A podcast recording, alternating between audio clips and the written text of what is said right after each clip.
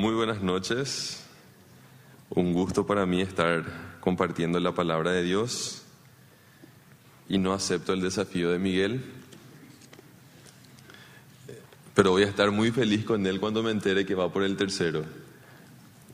Eh, sí, permítanme orar, por favor. Sí, te damos gracias Dios por esta noche, porque podemos estar aquí, aprender de vos y predisponemos nuestro corazón, Señor, para que nos hables, para que llegues a nosotros y para recibir tus bendiciones. En el nombre de Jesús. Amén. Ok. Em, qué feo es cuando nos mienten, ¿sí? Qué feo se siente cuando, cuando nos engañan. Em, y quiero contarle una historia que, que, me, que nos sucedió a Cintia y a mí. Em, tuvimos la bendición de poder estar construyendo nuestra casa y mientras tanto alquilamos una casa enfrente a nuestra construcción. Y nosotros estábamos muy felices. Entonces, un día estaba yo en el trabajo y llega a casa una señora con su cédula en mano, ¿sí? Con su identidad y le dice a Cintia, em, yo soy la dueña, la propietaria de este inmueble. Y Cintia le saluda y necesito hablar con Hugo Torres. ¿Usted es la esposa de Hugo Torres? Sí, yo soy la esposa de Hugo Torres. Yo necesito hablar con tu esposo, el moroso. Porque él me debe ocho meses de alquiler. Y Cintia le mira a la señora y le dice, pero nosotros hace un tiempito atrás pagamos el alquiler seis meses adelantado por el gran descuento que teníamos, le dice. Entonces Cintia va adentro, trae el documento y le muestra seis meses de alquiler pagos por delante. ¿Sí? Y la señora le dice a Cintia, ¿será que yo me puedo sentar? Porque sentía que se descompensaba. Le hizo pasar Cintia a casa, le sentó, le dio de tomar agua, esperó que se tranquilice la señora y ahí empezó la historia.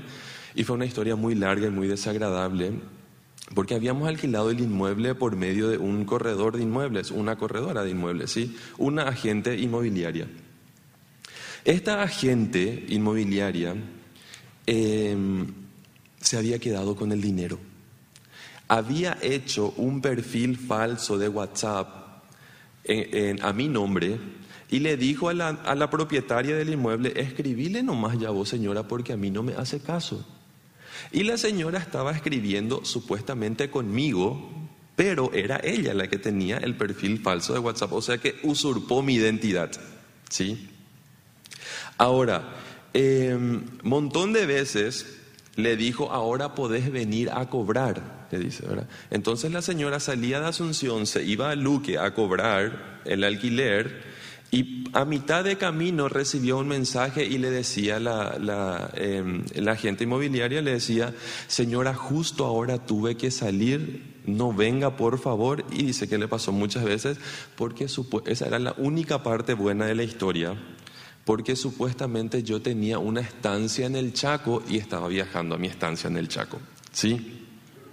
Entonces, em, nos dimos cuenta de que hubo usurpación de identidad, de que hubo miles de mentiras. La señora, la dueña del inmueble, nos pidió disculpas porque ella pensaba lo peor de nosotros.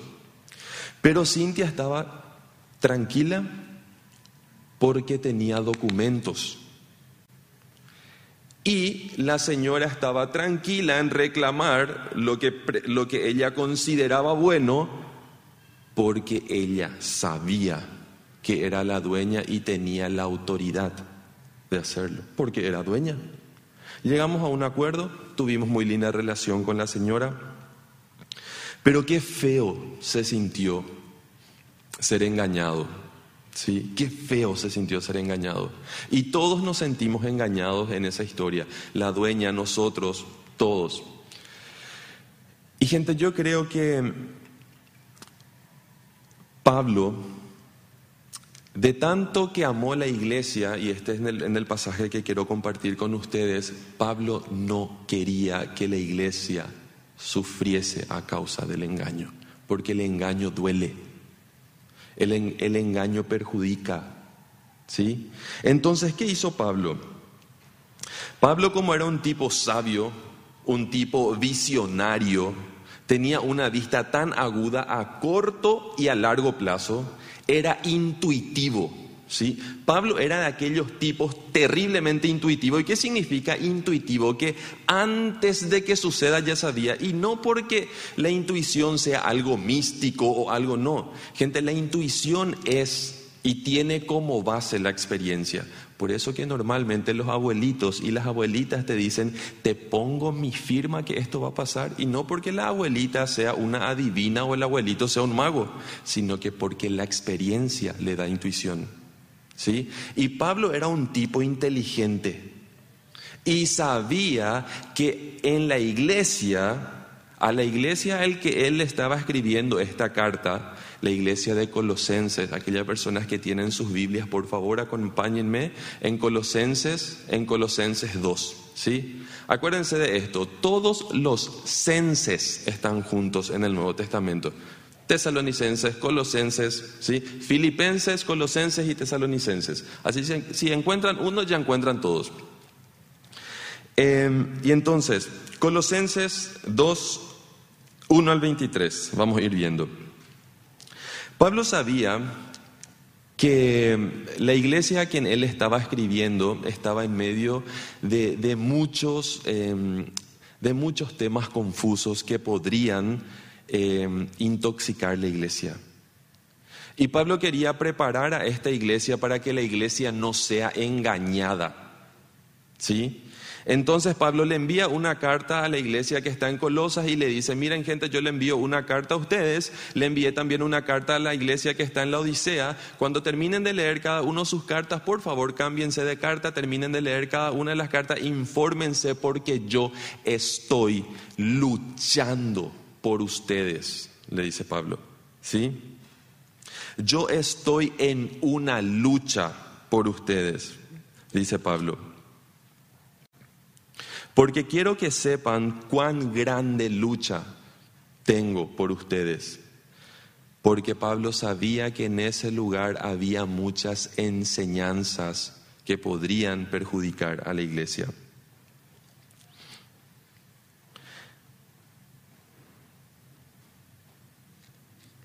Esta lucha que Pablo tenía, eh, esta lucha que Pablo tenía por la iglesia era una lucha terriblemente espiritual.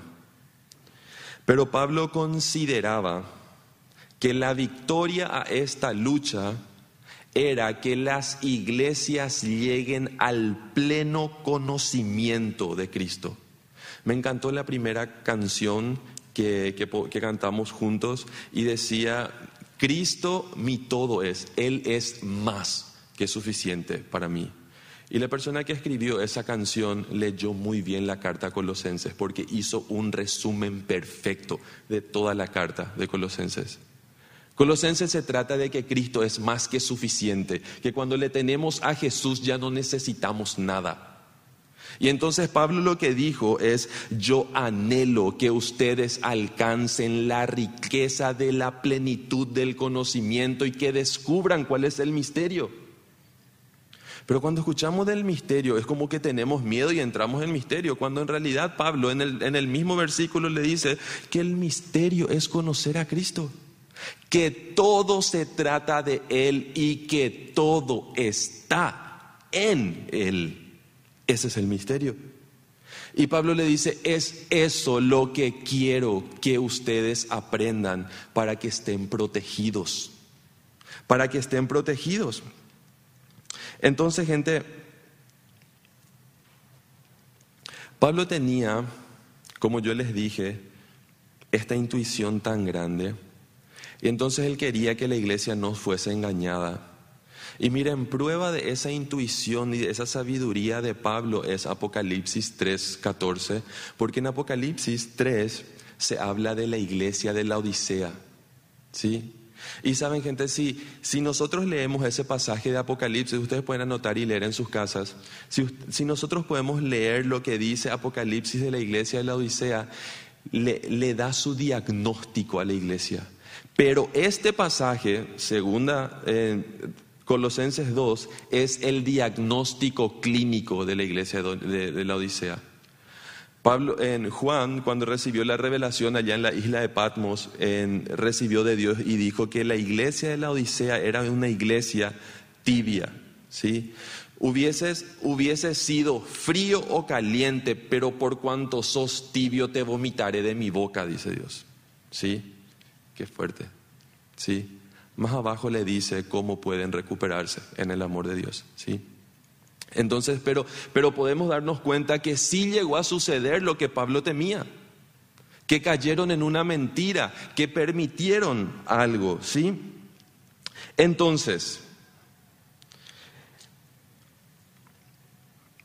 Pablo quiere que se conserve la verdad de la palabra, del Evangelio. Pablo desea que la palabra sea, que la palabra no sea alterada. Y esto me recuerda el otro día con Gael, mi hijo, estábamos, él tenía que tomar antibióticos y me dice el doctor, te voy a recetar algo, te voy a recetar un medicamento, pero el antibiótico ya viene con los dos frasquitos y le pones la agüita en tu frasquito, agitas bien y le das, no le pongas más agua porque no te va a servir, me dice el doctor. Entonces era esto lo que Pablo quería, porque así como un antibiótico aguado no sana, un evangelio aguado no salva. Y Pablo sabía esto. Y Pablo temía esto y no quería que le pase a la iglesia. ¿Sí? Entonces, gente, em, Pablo lo que quería que la iglesia alcance es el conocimiento. Quiero que aprendan, que conozcan, porque por, por, tener conocimiento van a recibir mucho, decía Pablo. Quiero que alcancen la riqueza del conocimiento de Cristo, decía Pablo. Gente, y alcanzar conocimiento, tener conocimiento es como comprar algo en promo. Es como cuando vos te vas al súper y ves un aceite de un litro y medio y cuesta 20 mil, pero al lado está el mismo aceite, cuesta 20 mil, pero se dan cuenta cuando hay promos por el aceite, por ejemplo, dice una cinta promo, promo, promo, promo y está pegado cositas por el aceite y el aceite tiene una mayonesa, un ketchup y una mostaza. ¿Cuál vas a comprar? Por el mismo precio me llevo el que tiene mayonesa, ketchup y mostaza, por supuesto, porque es una promo. El conocimiento siempre trae promo. El conocimiento siempre trae plus. Aparte de tener el conocimiento propio, nos regala otras cosas. Por eso Pablo tenía tantas ganas que la gente aprenda. Porque cuando nosotros aprendemos que Jesús es suficiente, el conocimiento no se reviste de tres regalos. El conocimiento nos da autoridad. El conocimiento nos da seguridad y el conocimiento nos da empatía.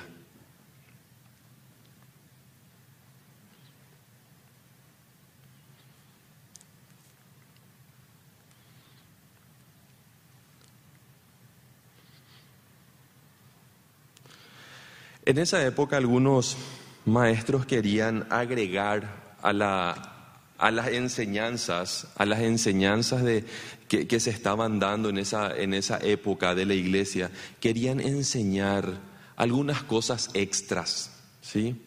Se habla en el pasaje de que de que la gente quería, que estos maestros querían, que estaba empezando a formarse todo esto que, se conoce como el gnosticismo, quería formarse esta idea de que, em, claro, Jesús es bueno, Jesús fue un buen tipo y todo esto, pero por si te falle tu Jesús, circuncidate nomás, no, decía la gente. Cuando el Nuevo Testamento dejaba bien en claro, cuando el Nuevo Testamento dejaba bien en claro las nuevas... Em, las nuevas reglas. Dice que nadie te engañe por medio de filosofías y huecas palabrerías, según tradiciones y costumbres de hombre. Porque cuando las tradiciones, porque las tradiciones, gente, mueren con las personas. Porque las costumbres mueren con las personas. Y probablemente ya lo vemos en nuestros hijos. Él no hace como yo lo haría. Él hace de una manera diferente. Y las personas que tienen nietos probablemente se dan cuenta, eso que él hace o eso que ella hace, yo probablemente nunca lo haría o nunca me atrevería a hacerlo, pero él lo hace. Porque las costumbres mueren con las personas.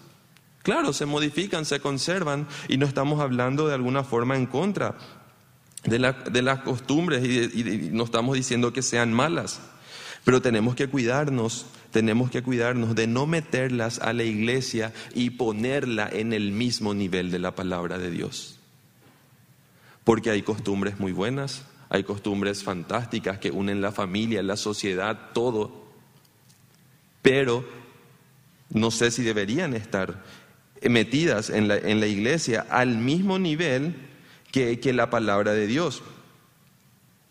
El texto se refiere a estas costumbres humanas que fueron incluidas en la iglesia, que carecen de todo fundamento en la palabra de Dios.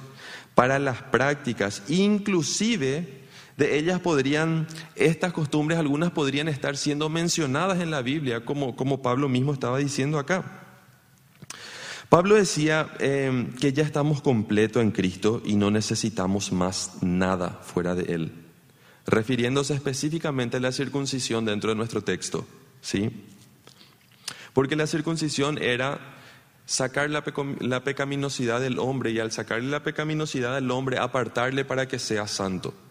Entonces, ¿qué dice la palabra de Dios? La palabra de Dios dice que en, en este pasaje justamente dice que ustedes ya fueron apartados. ¿Sí? Ustedes ya fueron apartados. Ustedes ya murieron y fueron sepultados y resucitaron con Cristo en el bautismo, le dice Pablo. O sea que ustedes ya tienen todo lo que necesitan. Ustedes ya tienen todo lo que, todo, todo, todo lo que necesitan. Entonces Pablo lo que quería que la persona entienda, la iglesia entienda, es que el conocer a Cristo le iba a vestir, le iba a vestir de autoridad, le iba a dar autoridad para mantenerse en las enseñanzas. ¿Saben por qué, gente? Porque cuando nosotros conocemos la palabra de Dios, recibimos, recibimos una fuerza, recibimos motivación. Y la motivación es igual al impulso. Motivación de hecho es impulso, una motivación es un impulso y un impulso es una fuerza ejercida. ¿Sí? Y cuando a un cuerpo se le aplica una fuerza, hay movimiento. Y cuando hay movimiento, hay acción. Entonces Pablo decía, yo necesito que ustedes aprendan a conocer a Cristo, porque cuando ustedes llegan al conocimiento de Cristo, de que en Cristo tenemos todo y Él es todo, entonces ustedes van a estar con autoridad de actuar en sus enseñanzas. Y esa es la batalla que estoy llevando por ustedes, decía Pablo. Tal vez si Pablo no era tan claro en este momento, inclusive los maestros podían tomar sus palabras para enseñar mal en aquella época. Miren, gente, en esa época corrían em, enseñanzas muy perjudiciales para la iglesia, como que Jesús no era suficiente, como que, por ejemplo, los ángeles y la adoración a los ángeles era necesario. Había gente que quería enseñar eso dentro de la iglesia, que a los ángeles hay que orarle, venerarles, porque son los ángeles quienes llevan la oración al cielo y traen del cielo las respuestas para las personas. Había gente que estaba enseñando eso dentro de la iglesia y Pablo le decía, cuídense de esto, conozcan, conozcan la palabra de Jesús para poder estar con autoridad de poder rechazar esto. Porque cuando uno conoce, tiene autoridad. Y tiene autoridad para no dejarse engañar. Cuando yo sé, yo sé. ¿Mm? Cuando yo sé, yo sé. Y cuando vos sabes, y yo sé, porque yo sé es, es una respuesta, se responde a sí misma. Vos sabés, sí, yo sé. ¿Y cómo sabés? Y porque yo sé. Se responde a sí misma porque hay seguridad. Porque hay seguridad. El segundo regalo, la segunda promo que trae, la segunda promo que trae el conocimiento es la seguridad. La seguridad nos da la capacidad de síntesis. ¿Sí? La seguridad nos da la capacidad de saber resumir algo. Cuando la persona demasiado sabe sobre un tema, no tiene problema de explicarlo así de cortito porque conoce del derecho y del revés. Y uno se complica terrible, pero ¿cómo le hace tan fácil? Decimos nosotros. ¿Cómo lo que le hace tan fácil? Porque sabe. Entonces el conocimiento nos da y nos, nos reviste de una capacidad de síntesis. Y es lo que Pablo hace desde el, desde el versículo 8 hasta el versículo 14. ¿verdad? Ustedes ya murieron, ustedes ya resucitaron en el, en el bautismo, ustedes ya fueron perdonados, ya fue clavado en la cruz, todo, todo esto dice el texto, ustedes pueden leerlo en casa, ustedes ya fueron perdonados, su culpa ya fue clavada en la cruz, Cristo le dejó libre, ustedes están 0 km, es lo que le dice Pablo. Imagínense, resume toda la historia de la salvación porque él conocía. Porque el conocimiento nos da seguridad y capacidad de síntesis. El conocimiento nos empodera y el conocimiento empodera el sí y el no, porque da seguridad. Y una persona que tiene seguridad tiene un sí y un no empoderado. ¿Se entiende lo que digo? Porque una persona que no tiene su seguridad, su sí suena así. Mm, sí. Y una persona que no tiene seguridad, su no suena así. Mm, mm, no. ¿Te convenció el sí y el no? No. Porque aquello que le da fuerza al sí y al no es la seguridad porque son palabras muy cortitas pero muy poderosas. Pero lo que está detrás de esa palabra es lo que le da seguridad. Entonces Pablo sabía, cuando estas personas entiendan el misterio de que Cristo es suficiente, van a tener la seguridad. Y cuando tienen seguridad, porque tienen conocimiento, su sí va a valer y su no va a valer. Y van a poder enfrentar lo que le viene, lo que está pasando. ¿Sí?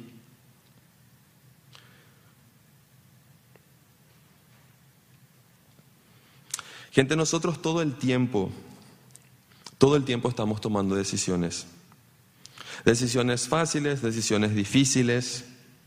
Eh, y las decisiones siempre se hacen más fáciles de tomar cuando tenemos las opciones claras, cuando las opciones son claras. Hay personas que por falta de seguridad en su vida, hay personas que por falta de seguridad en su vida deciden por la inseguridad porque uno nunca deja de tomar decisiones. Y hay personas que por falta de esa seguridad toman una decisión por su inseguridad y permanecen viviendo su vida en inseguridad. Y esto Pablo no quería que pase con la iglesia. Pablo quería que ellos crezcan, que sean firmes, que, ellas, que ellos puedan decir sí, no, que no sean, que no sean como las olas del mar fluctuantes. ¿Sí? Entonces, las pruebas más difíciles, las pruebas más difíciles tienen que ver con aquellas y tus exámenes más difíciles probablemente tienen que ver y está directamente relacionado con aquello que vos sabés o no sabés. Matemática para mí era terrible porque soy pésimo con las matemáticas, por eso soy teólogo. ¿Sí? Y cuando yo tenía examen de matemática, me sentía sumamente inseguro porque mi seguridad está enteramente relacionada a mi nivel de conocimiento. Mientras más sé de algo, más seguro me siento. Y en arte plástica para mí era fácil, ¿verdad? Porque, ¿sí? En el receso también. Entonces, entonces, nuestro conocimiento, gente, nos da seguridad. Pablo quería que la gente le conozca a Jesús, sepa de Jesús, sepa que Él es suficiente para poder refutar todas las enseñanzas que querían adueñarse de la iglesia en ese tiempo. Y entonces Pablo le dice a la gente, acuérdense que hay un, tercer regalo que viene con el, que viene con el conocimiento. El conocimiento le reviste a la persona de, empatía. ¿Mm? ¿Qué le pasó a fulana? Tal cosa. En serio. Yo sé lo que está pasando, yo pasé por eso. Yo sé qué tan feo se siente. Porque yo sé, porque yo conozco lo que se siente. ¿Mm? Y cuando alguien pasa algo que está pasando alguien o cuando alguien pasó por lo mismo que mi prójimo está pasando, siento empatía normalmente porque lo viví, porque sé, porque lo conocí. Y el conocimiento de algo me reviste de empatía. Entonces Pablo quería que la gente que, que, logre con el conocimiento, por supuesto, lo troncal, lo principal, su salvación porque en el conocimiento de Jesucristo está la salvación del hombre. En saber que Él es suficiente, que Cristo es suficiente, que no necesitamos más. Pero también sabía que aparte de eso, el conocimiento nos da muchos regalos, viene con promo. Autoridad, seguridad y empatía aferrándose a la cabeza, dice la palabra de Dios, ¿sí? Em, en el versículo 19, aferrándose a la cabeza en virtud de que en todo el cuerpo, nutriéndose y uniéndose unos con otros, dice, ¿verdad? El cristiano que entiende que es parte de un cuerpo sabe que tiene una sola cabeza, ¿sí? El cristiano sabe que nosotros como cristianos tenemos una sola cabeza y nuestra cabeza es Cristo. La cabeza del cristiano es Cristo. El cristiano tiene una sola cabeza y nuestra cabeza es Cristo, no el pastor. Porque hay gente que piensa que la cabeza de la iglesia es el pastor y el pastor no es la cabeza del pastor. Porque un cuerpo con dos cabezas es un monstruo. Y la iglesia de Jesucristo no es un monstruo. No es el líder, no es el líder de alabanza, no es el que predica, no es la cabeza de la iglesia es Cristo. Y cuando una persona conoce y sabe que la cabeza es Cristo y sabe que pertenece a ese cuerpo, puede funcionar en armonía, porque el cuerpo humano de quien se está valiendo esta imagen funciona y fue diseñado en armonía. El cuerpo humano fue diseñado en armonía. Imagínense qué tan armónico en líneas generales es el cuerpo. Si nosotros medimos nuestro ojo, hay la misma distancia entre mi ojo y entre, en este lugar, ¿sabían? Entre mis ojos, hay la misma distancia que mis propios ojos. Mis dos ojos miden igual, acá también mide igual. Mi nariz mide lo mismo que mi ojo. ¿Mm? Todo nuestro cuerpo fue diseñado en armonía. Y todo nos habla de lo que Cristo quiere que sea su iglesia, que su iglesia sea armónica, que funcione en armonía, que no compita uno con otro. Así debería funcionar el cuerpo de Cristo, en plena armonía y en humildad, en amor, en consideración. Y esto sucede cuando yo reconozco mi lugar y mi valor dentro del cuerpo de Cristo. Cuando no pasa esto, caemos en cosas que no tienen reputación, que no tienen sentido. Cuando el cristiano no tiene conocimiento de su valor en Cristo, entra en competencia dentro del cuerpo y cae en falta de humildad. Porque el ser humano sin Cristo, buscando la humildad, se aleja de la humildad. Y ahí cae en un círculo vicioso de orgullo e hipocresía, porque estos, el orgullo y la, y la hipocresía, se retroalimentan y es difícil salir de ahí sin Cristo. Pero la persona que reconoce a Cristo como su cabeza se somete en amor a Él y ama a los demás miembros del cuerpo. Ama a los demás miembros del cuerpo y vive en empatía con los demás. Cuando alguien pasa por algo que vos ya pasaste y sabes de eso, genera empatía. Y ahí comienza un servicio genuino. Conocer quiénes somos en Cristo nos protege, nos da autoridad, nos da seguridad, nos da empatía. Hermanos, alcancemos juntos como congregación. Alcancemos juntos la riqueza del conocimiento de nuestro Señor Jesucristo, para no ser engañados, porque tenemos un enemigo que es padre de mentiras, pero que sabe y que conoce que nuestro Dios es la verdad. Oremos.